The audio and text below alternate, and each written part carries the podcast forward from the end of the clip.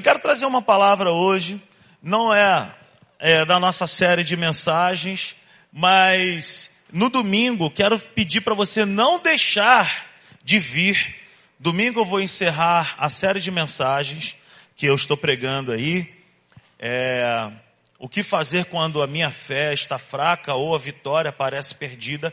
Domingo eu estarei encerrando essa mensagem, mas hoje eu quero compartilhar uma palavra e o tema dessa mensagem é isso aí: o preço do discipulado.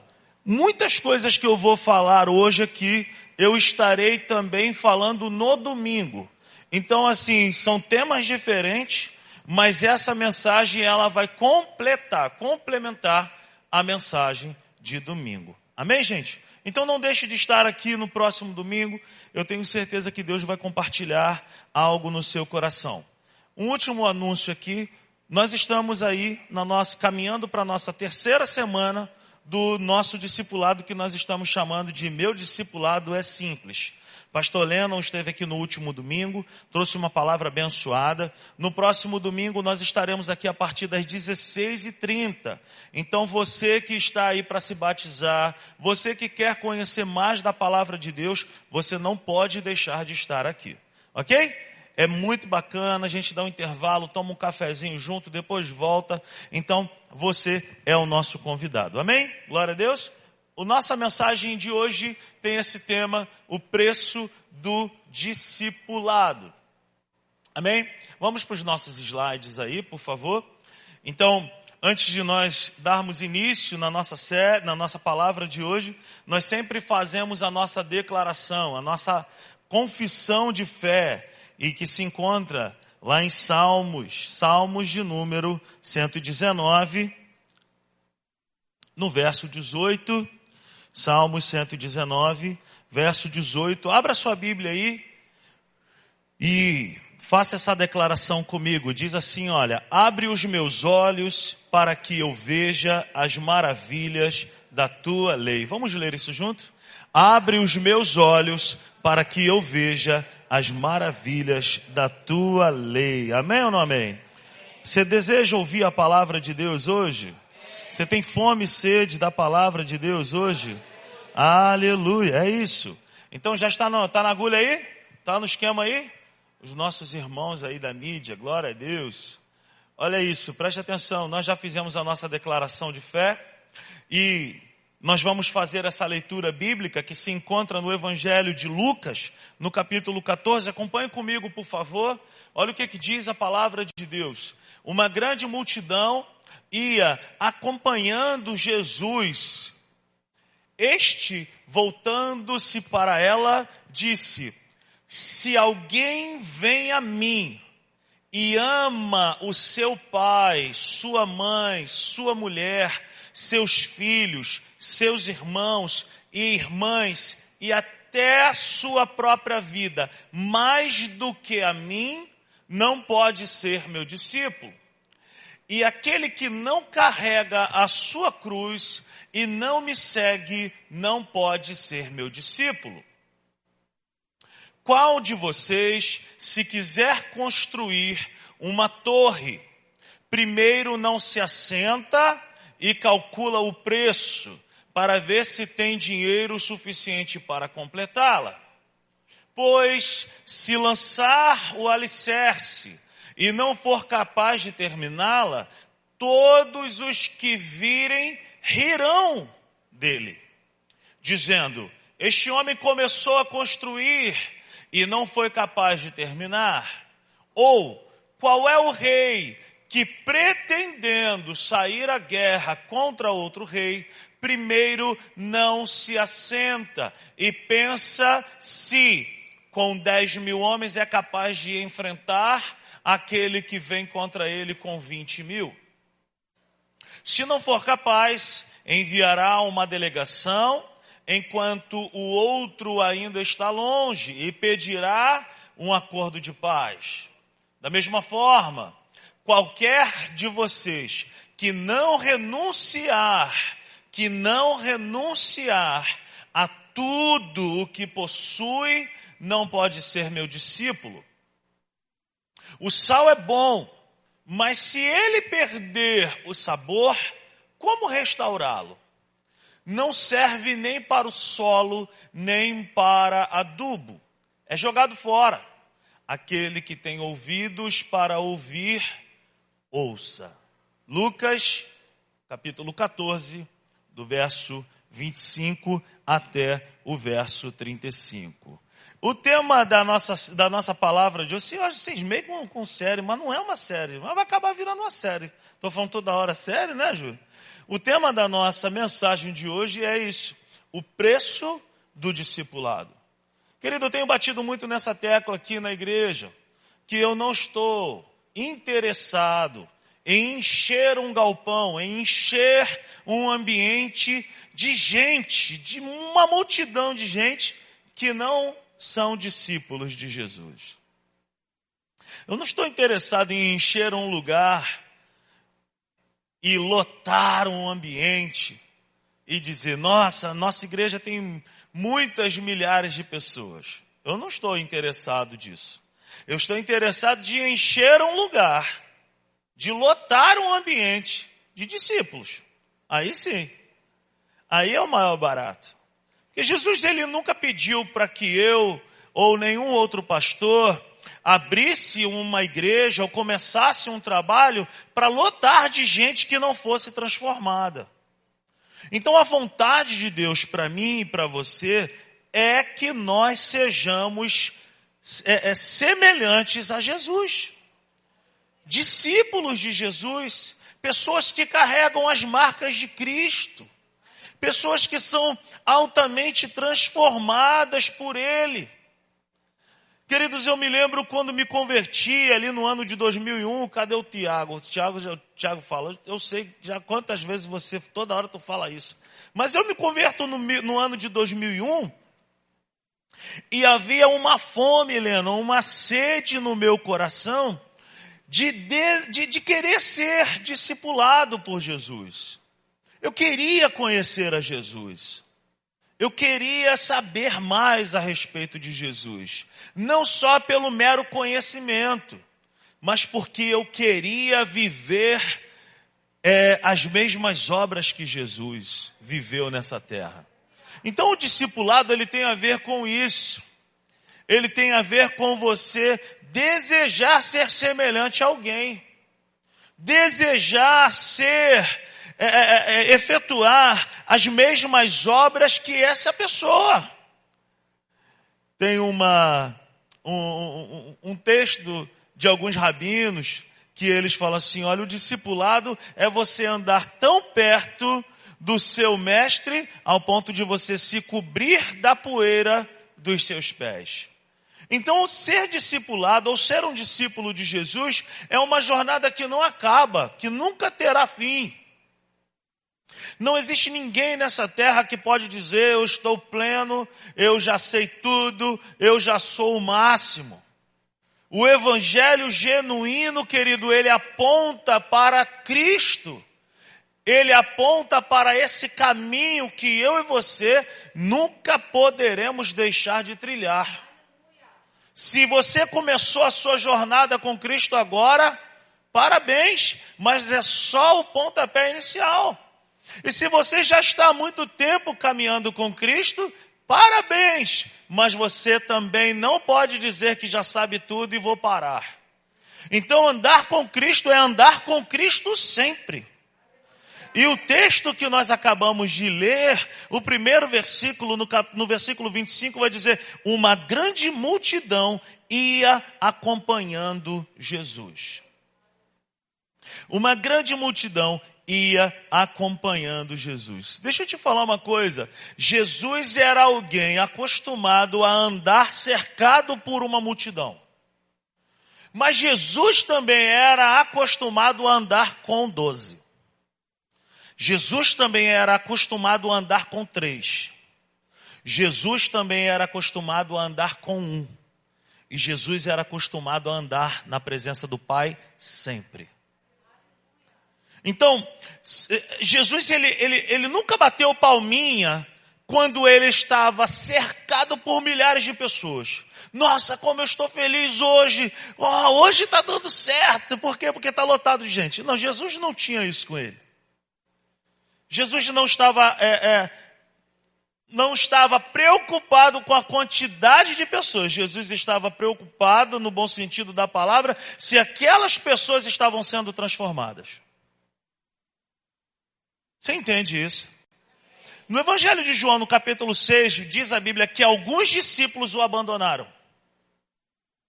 Chegaram para Jesus e falaram assim: Mestre, por causa do teu discurso, por causa do teu ensino, que é muito duro, alguns dos discípulos te abandonaram.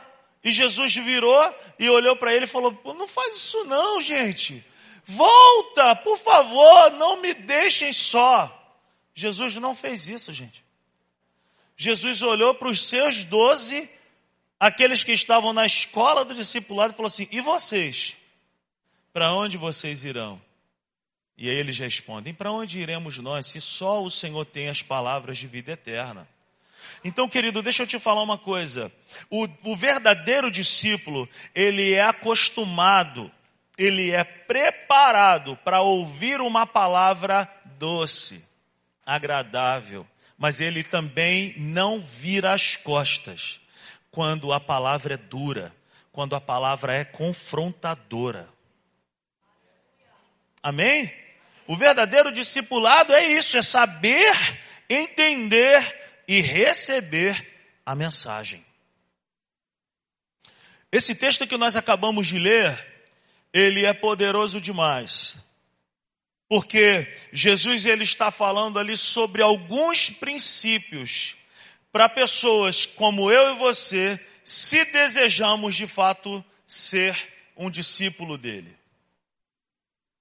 E eu quero começar com esses slides fazendo essa pergunta: qual preço você e eu estamos dispostos a pagar para sermos um autêntico discípulo de Jesus?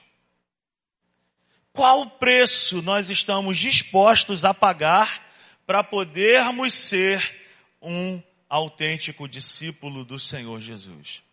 Porque o texto é bem claro ele vai falar assim, ó, se você for construir alguma coisa, você primeiro deve saber se você tem condições de terminar.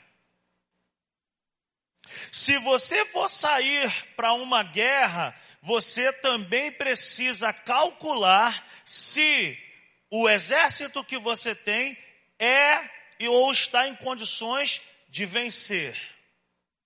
O que que Jesus está dizendo para mim e para você nessa noite através dessas escrituras é o seguinte: não adianta começar algo sem fazer contas, sem fazer contas, e aqui o sentido não é matemático ou é de reais ou dólar. Eu e você precisamos calcular o preço se nós estamos dispostos a ir até o final com Ele. Se nós estamos dispostos a estar com Ele até o final dessa construção. Ei, qual preço você e eu estamos dispostos a pagar para sermos um autêntico discípulo? Porque Jesus ele fala aqui dessas duas situações e dizendo o seguinte, ó, se você não calcular o preço e se você não terminar essa construção, as pessoas vão rir de você. Sabe o que, que significa isso? Essa palavra está sendo declarada para pessoas que começam a caminhar com Jesus, mas não calculam o preço que deve ser pago para continuar andando com Jesus. Essas pessoas desistem e os outros vão rir. Começou tão bem, estava tão firme na igreja, fazia tanta coisa na igreja, mas não calculou o preço. Ei, querido, deixa eu te falar uma coisa. Existe um preço a ser pago para que eu e você sejamos verdadeiros discípulos de Jesus. É um aleluia bem fraco mesmo, porque assim, é difícil, é difícil. Ei, e se alguém está pregando um evangelho para você que é diferente disso, desliga o celular, desliga a televisão, porque esse evangelho não é verdadeiro. o genuíno evangelho me tira e te tira do centro e coloca Jesus no centro. Eu e você não somos os artistas principais disso. Ó, o, evangelho, o genuíno evangelho é aquele que nos tira do centro e coloca Jesus em primeiro lugar. Aí de repente você fala assim: Nossa, eu não vim aqui hoje para isso.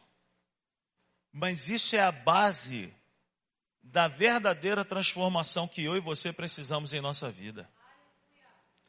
Querida, a Bíblia diz em Mateus 6,33 que quando nós priorizamos o reino, as demais coisas começam a acontecer. É no priorizar o reino, é no priorizar a Deus, é no priorizar a palavra, é no priorizar a vontade de Deus que as demais coisas começam a acontecer comigo e contigo. E querido, deixa eu te falar uma coisa: não existe outro evangelho, não tem, é, esse é o evangelho. Não tem como. Querido, eu, eu tenho andado muito revoltado com o que tem sido pregado nos púlpitos hoje. Eu não estou aqui para falar de igreja, de, de dar nomes, não é isso. Mas existe um evangelho que é fake, que tem colocado o homem no centro de todas as coisas, e tem tirado Jesus do centro. Esse evangelho não é verdadeiro. E eu sei que essa palavra, ela confronta a minha vida e confronta a tua vida. Ei, mas como pastor da simples igreja, a responsabilidade é minha. A responsabilidade é minha. Então, se você tem ouvido algo ou, ou, ouvido uma mensagem que exalta você e que diminui o Cristo vivo, corre não dê atenção.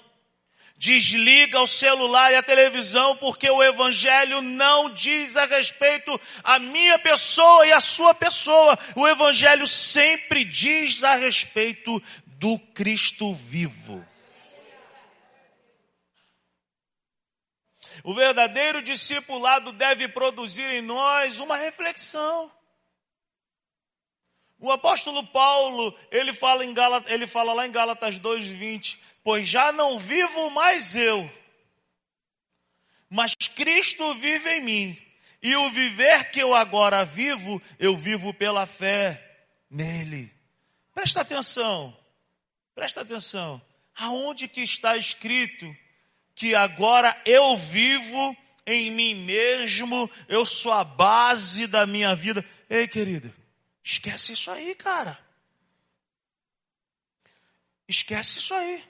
Porque o verdadeiro discipulado, ele vai me confrontar sim, ele vai te confrontar sim, te confrontar e me confrontar no sentido de dizer para mim e para você: ei, saia do centro, não é o seu lugar.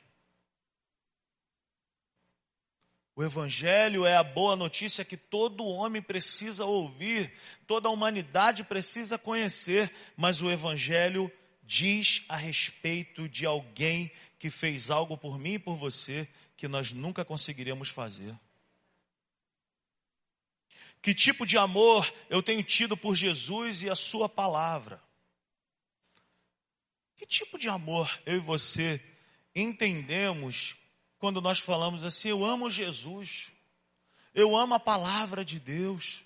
Que tipo de amor é esse? Qual é o nível do nosso amor por Jesus e pela Sua palavra? O que, que nós entendemos por amor? Querido, deixa eu te falar uma coisa aqui.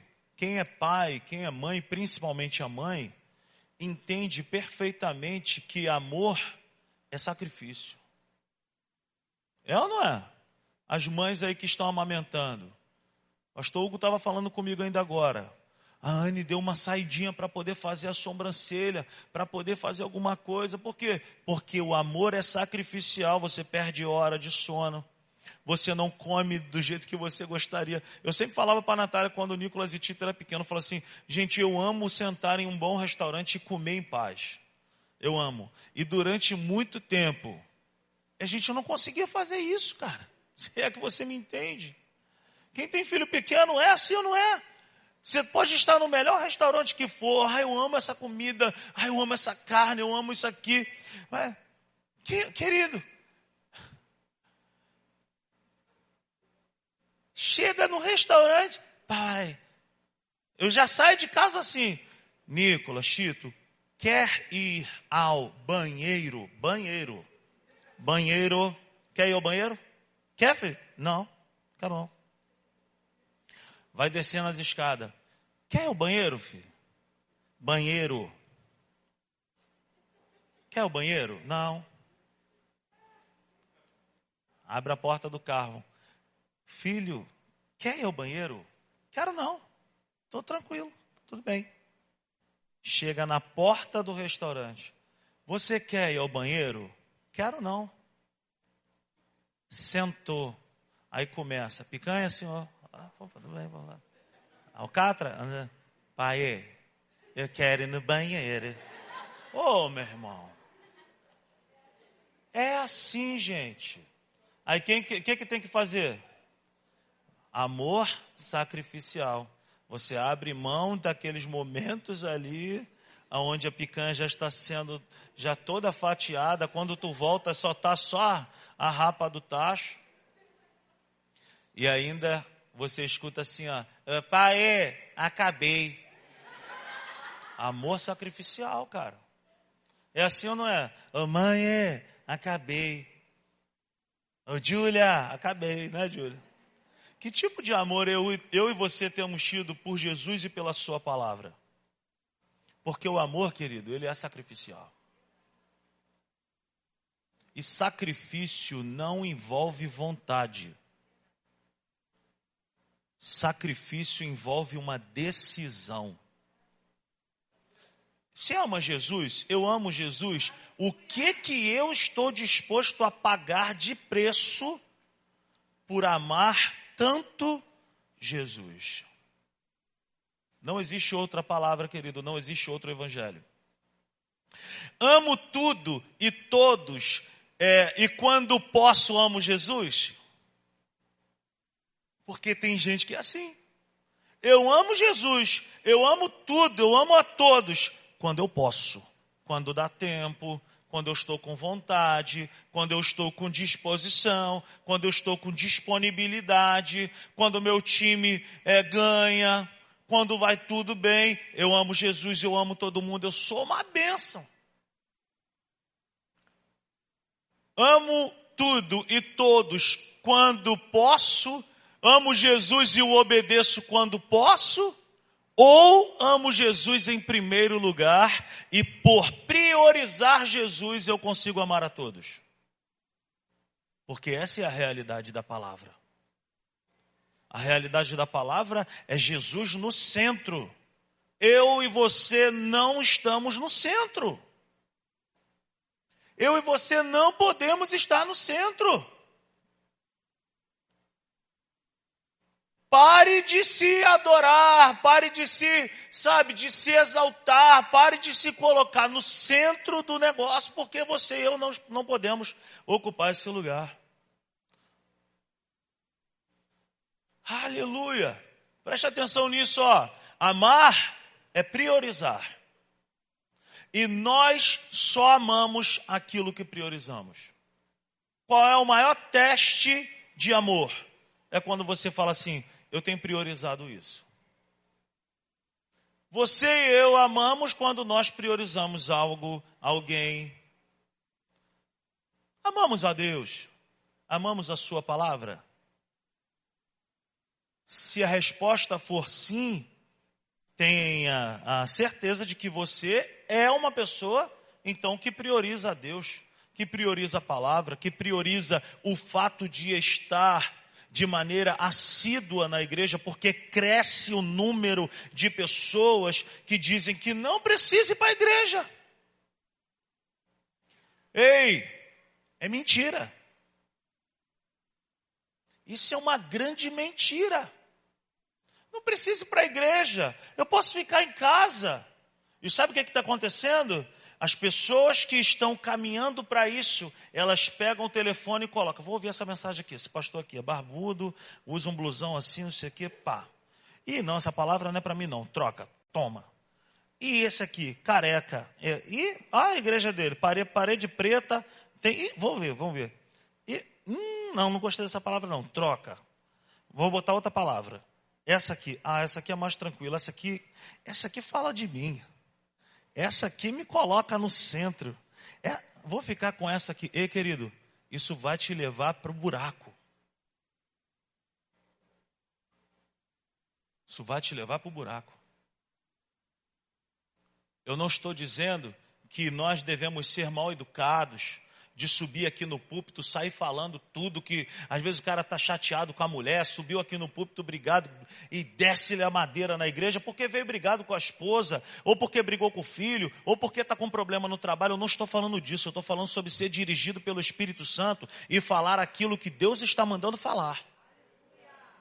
E eu tenho falado para todos os pastores aqui, para as pessoas que nós temos dado oportunidade. As pessoas perguntam: tem alguma coisa no teu coração? Fala, não, perceba o que, que Deus está comunicando à igreja. Perceba, é ano de santidade, é ano de pureza, é ano de buscar o Senhor, é ano de se humilhar diante de Deus, é ano de rasgar as vestes e dizer: Jesus, eu quero ser semelhante a Ti, eu quero me parecer contigo. Aleluia. Olha só, o Evangelho sempre foi e nunca deixou de ser uma mensagem de renúncia e amor sacrificial. Não, não mudou, gente. A palavra é a mesma. Tem que abrir mão, sim. Tem que renunciar, sim. Tem que dizer muito não para seguir Jesus, querido. Você vai precisar sim dispor muito com muitas pessoas para poder caminhar com Cristo. Você vai precisar se acostumar a dizer muito não. Não, eu não posso mais isso. Eu não quero mais isso. Isso não faz mais parte da minha vida. Eu agora eu nasci de novo, eu sou uma nova criatura. Eu quero é Jesus. O Evangelho sempre foi e nunca deixou de ser uma mensagem de renúncia e amor sacrificial. Carregar a própria cruz e negar-se a si mesmo é um dos fundamentos dessa mensagem. Não mudou, gente. Não mudou. Jesus é bem taxativo aqui no texto ele fala no verso 25: uma grande multidão ia acompanhando Jesus. Este, voltando-se para ela, disse: Ó, se alguém vem a mim e ama o seu pai, ama sua mãe, ama sua mulher, ama seus filhos, ama seus irmãos, seja. Querido, Jesus não está dizendo que você e eu não podemos mais amar ninguém, não pode mais participar de uma festinha da família, que não pode mais. Não é isso. O que Jesus está dizendo é o seguinte: quem quiser vir após mim precisa me amar mais do que todas as outras coisas. Eu amo a minha mulher, gente. Eu amo meus filhos, amo meu, amei meus pais enquanto estiveram vivos, meu, minha avó, meus irmãos, meus sobrinhos. Querido, mas eu não posso amar mais eles, eu não posso amar mais a igreja, eu não posso amar mais você do que amar a Cristo. Eu não posso amar mais qualquer outra coisa do que a Cristo. Esse é o preço do discipulado e não tem outra história. Você deseja?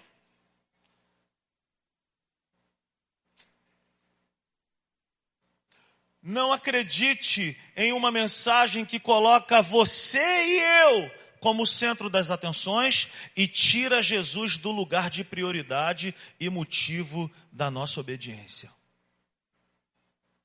Querido, o caminho do discipulado é olhar para a palavra sempre. Sabe por quê? Porque existem coisas na minha vida e na tua vida que a gente não precisa nem de oração.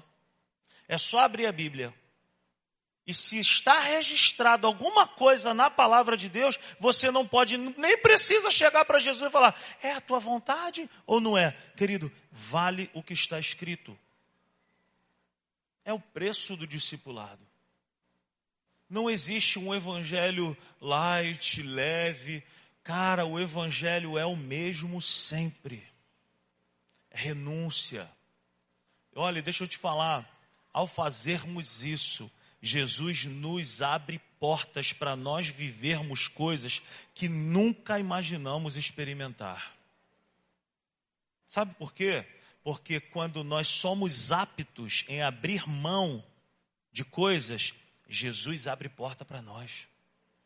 Ele nos dá presentes, porque ele fala assim, ó, ele ama mais a mim do que qualquer outra coisa. Quem está me entendendo nessa noite, por favor? Aleluia!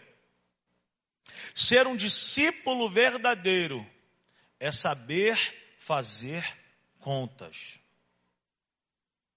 Não estou falando aqui de matemática, é saber fazer contas em relação ao preço que nós precisamos pagar para caminhar com Cristo.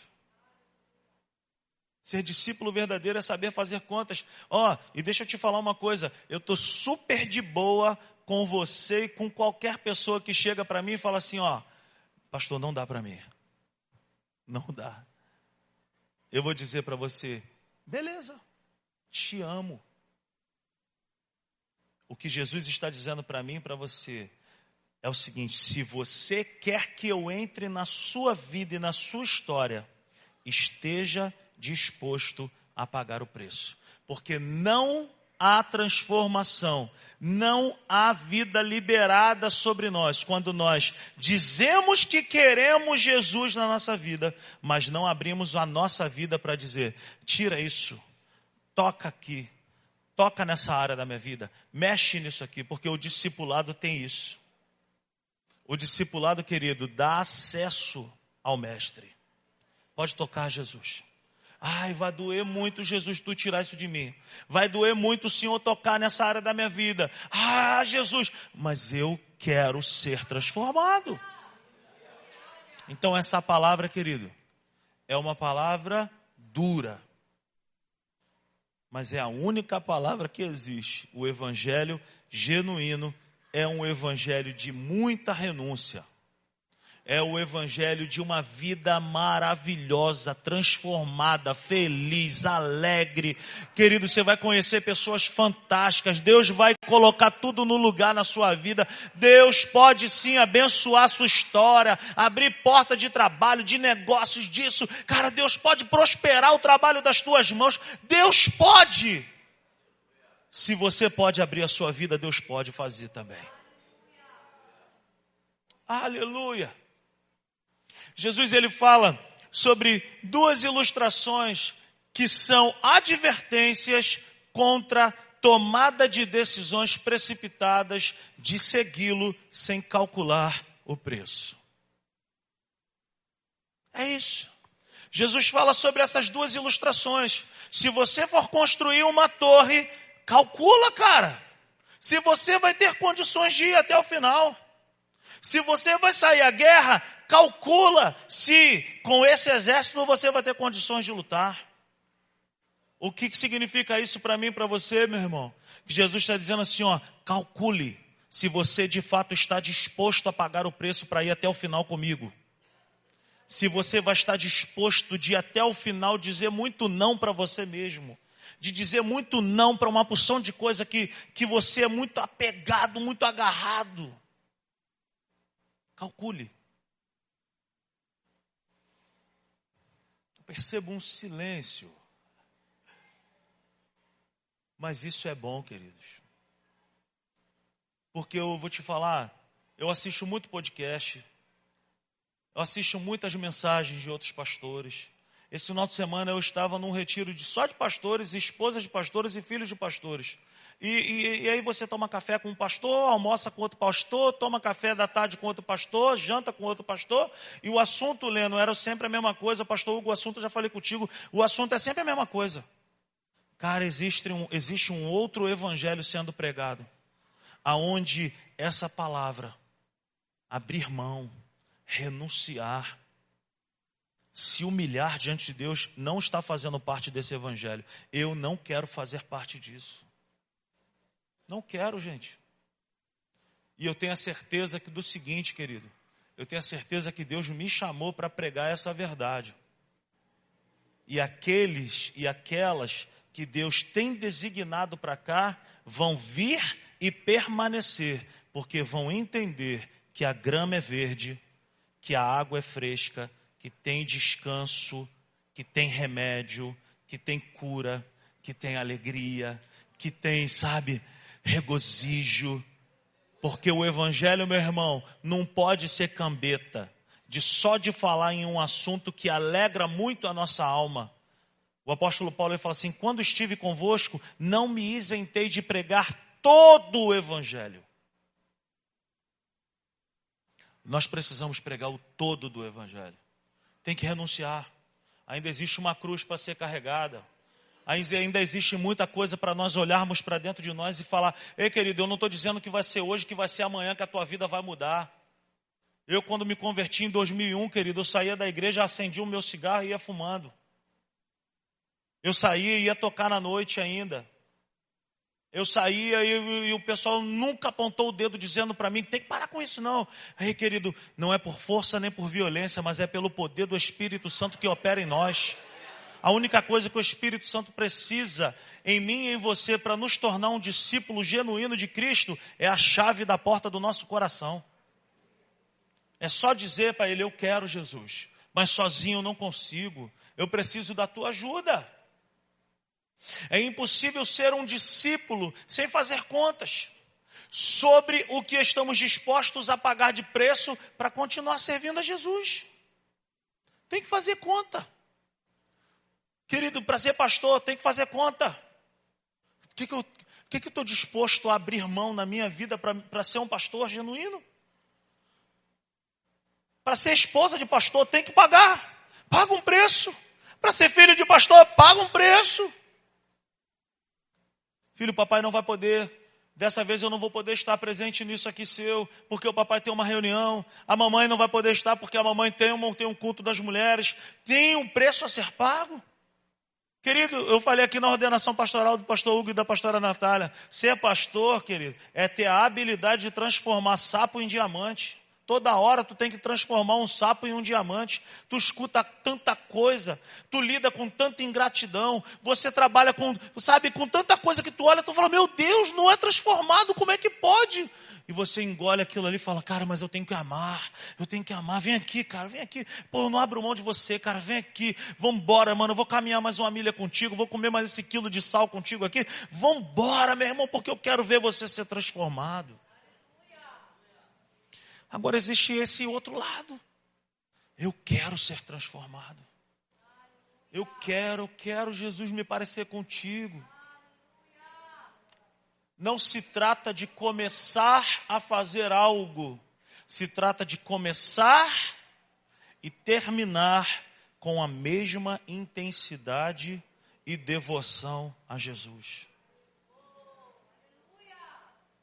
Que começar bem, querido, é muito fácil.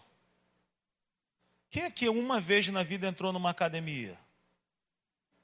Olha aí, eu, tem gente levantando a mão assim, parece até parece até aquela mulher que canta, por favor, pare. Querido, deixa eu te falar, todo mundo aqui um dia foi numa academia. Quem está lá até hoje? Pô, de brincadeira. O Bruno levantou a mão.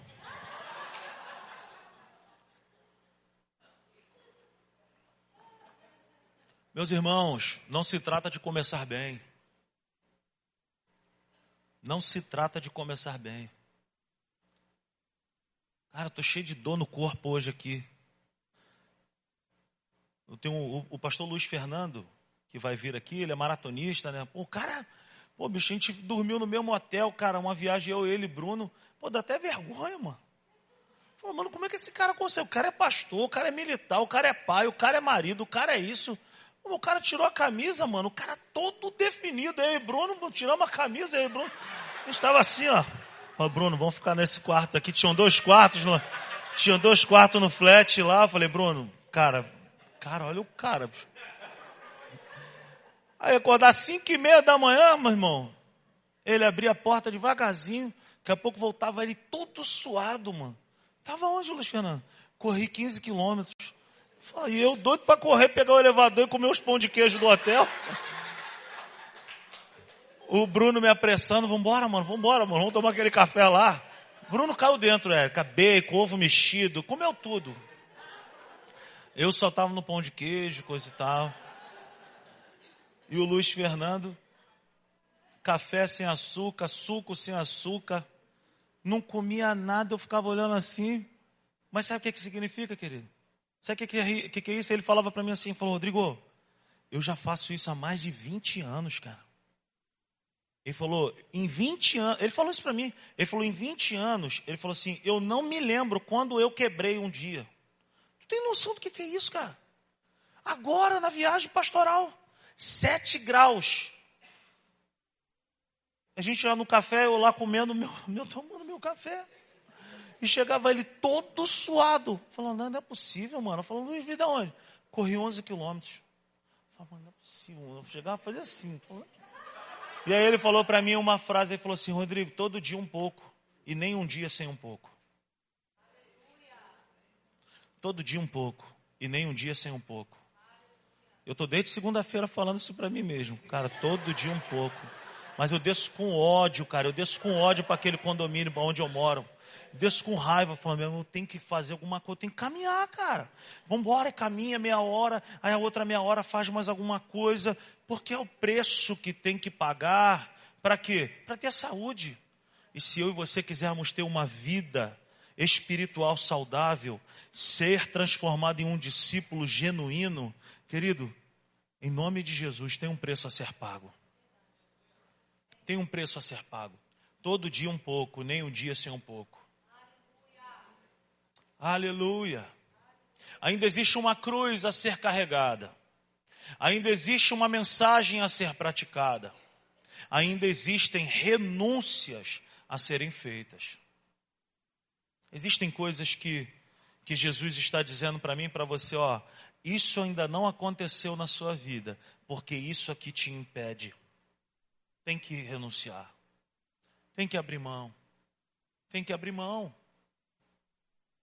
Se quisermos ser de fato discípulos do Senhor, nós precisaremos de, ó, calcular os custos. O que vai nos custar seguir Jesus? Quais são os custos de seguir Jesus, Leno? O que, que vai custar para mim e para você seguir Jesus?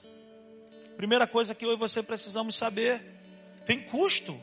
E não são eu não estou falando de grana, gente. É o que vai nos custar para isso aí, ó. Porque todo discípulo verdadeiro, ele deixa coisas para trás. Pedro deixou uma rede e um barco. Mateus deixou muita grana e a coletoria de impostos.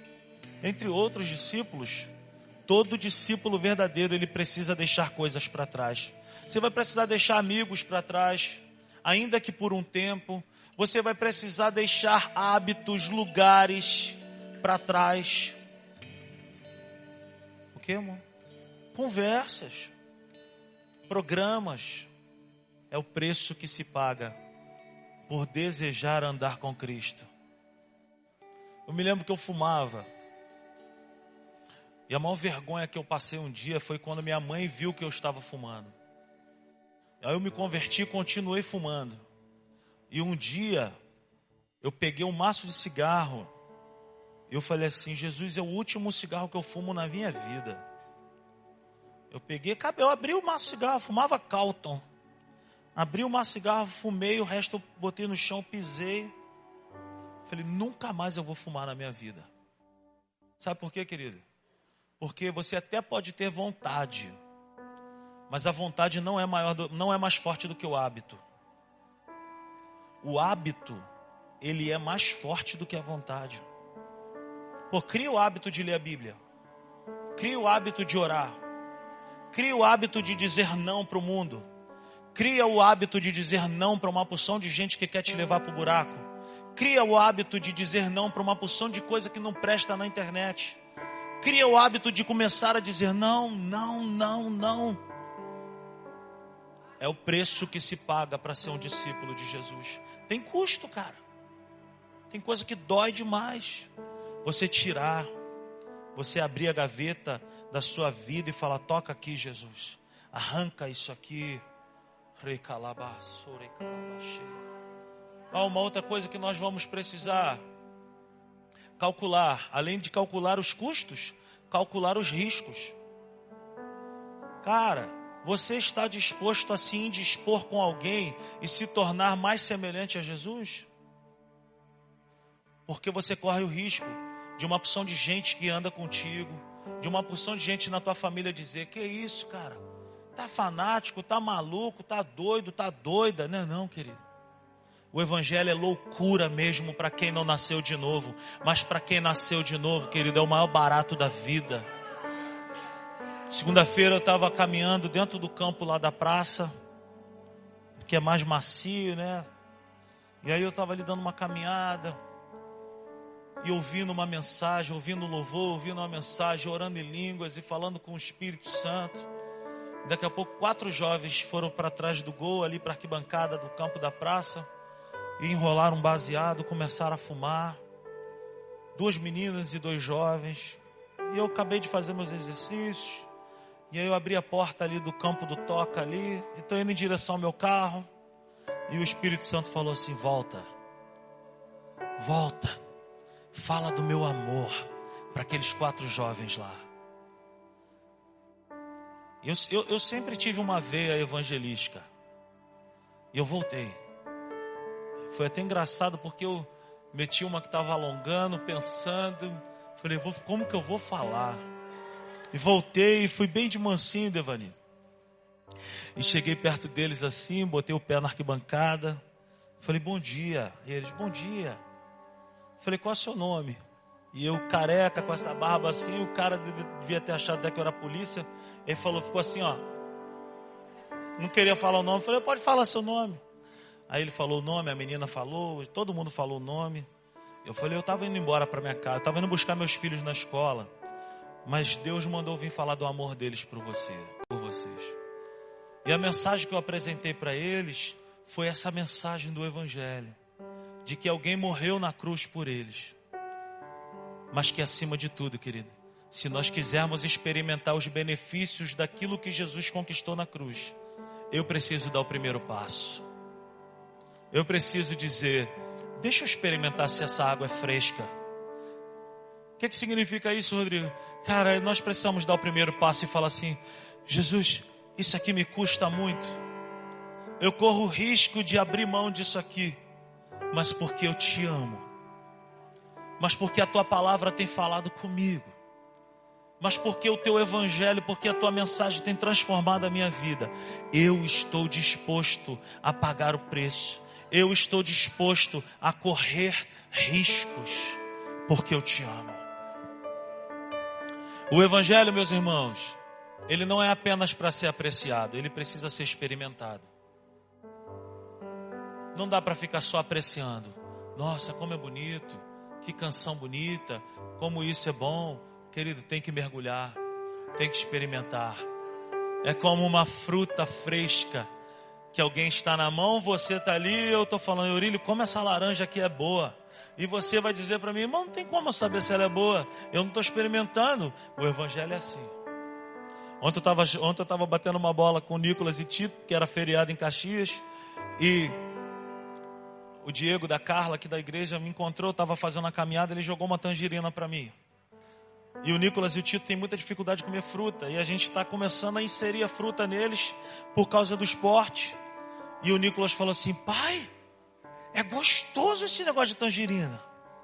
A gente bota na boca e desce uma aguinha assim, ó. Eu falei, é, é bom, filho. Ela sempre foi boa. Você só não experimentava. O evangelho sempre foi bom, querido. O problema é que às vezes a gente não quer experimentar. O preço a ser pago, os riscos a serem calculados. Entrega o teu coração para Jesus.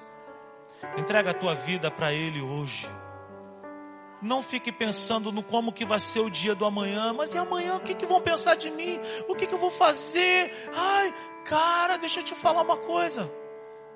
Ninguém paga as suas contas, ninguém tem nada a ver com a tua vida, querido e querida.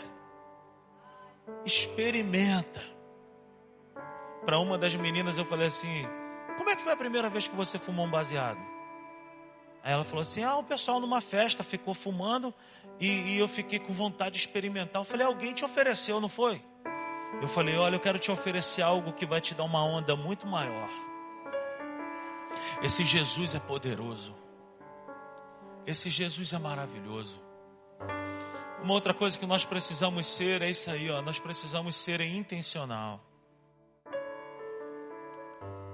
Tem que calcular os custos, tem que calcular os riscos e nós precisamos ser intencionais. Que tipo de sal nós temos sido? Porque o verso 34 fala assim, ó, o verso 33 ele falou assim: ó, da mesma forma, qualquer de vocês que não renunciar a tudo o que possui, não pode ser meu discípulo. O sal é bom, o sal é bom, mas se ele perder o sabor, como restaurá-lo? Não serve nem para o solo, nem para o adubo, é jogado fora. A maior parte do sal que era coletado nessa região, ele vinha do Mar Morto. E o sal, que, o sal que vinha do Mar Morto, quando ele não era bem trabalhado, ele vinha muito misturado com gesso. E o sal que perdia o seu valor nutricional, ele era misturado com adubo ou ele era jogado nas ruas para tapar o buraco das ruas. Porque era tudo feito com pedras. Então eles jogavam o sal. O que Jesus está dizendo para mim e para você é que se eu e você não formos intencionais em dizer sim para Ele, nós não vamos prestar nem para ser adubo, nem para tapar buraco de rua. Ei, querido, Deus não me fez e não te fez para ser assim. Deus me fez e te fez para salgarmos a vida das pessoas, para sermos relevantes, para sermos uma bênção para alguém. Deus me fez e te fez para ser uma bênção na vida de alguém, querido.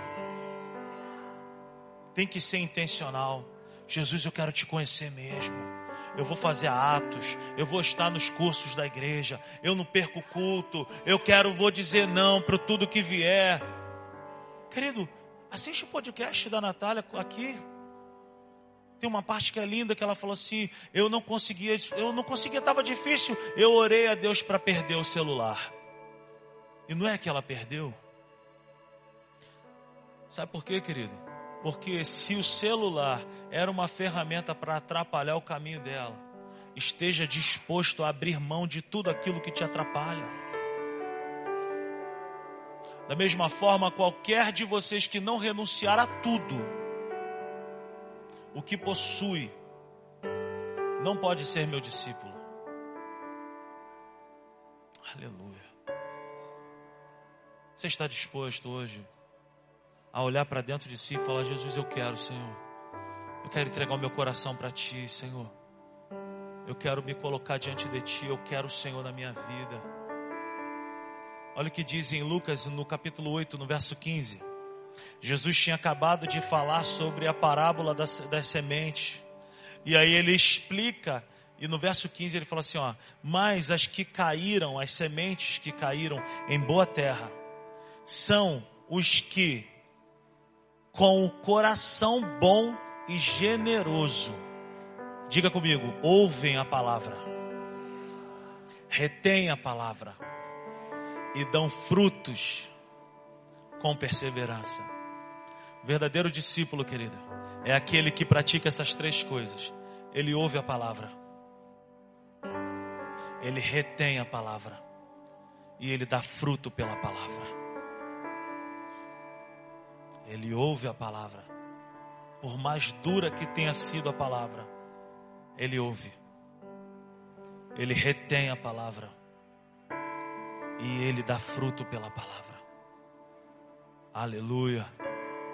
Glória a Deus. Aplauda a palavra de Deus nessa noite. Se coloque de pé nessa noite. Aleluia. Oh Espírito Santo. Abra o teu coração nessa noite, meu irmão e minha irmã.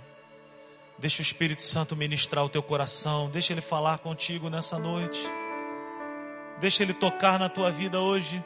Ele vai revelar a você posicionamentos que precisam ser adotados. Não sou eu, Não é a pastora Natália, não é o pastor Hugo que vai apontar o dedo, não é o pastor Leno que vai apontar o dedo para você e dizer: para com isso, deixa disso. É o Espírito Santo que, com muito amor, vai dizer para você hoje: olha, isso precisa mudar. Você precisa estar disposto a abrir mão disso aqui. Aleluia.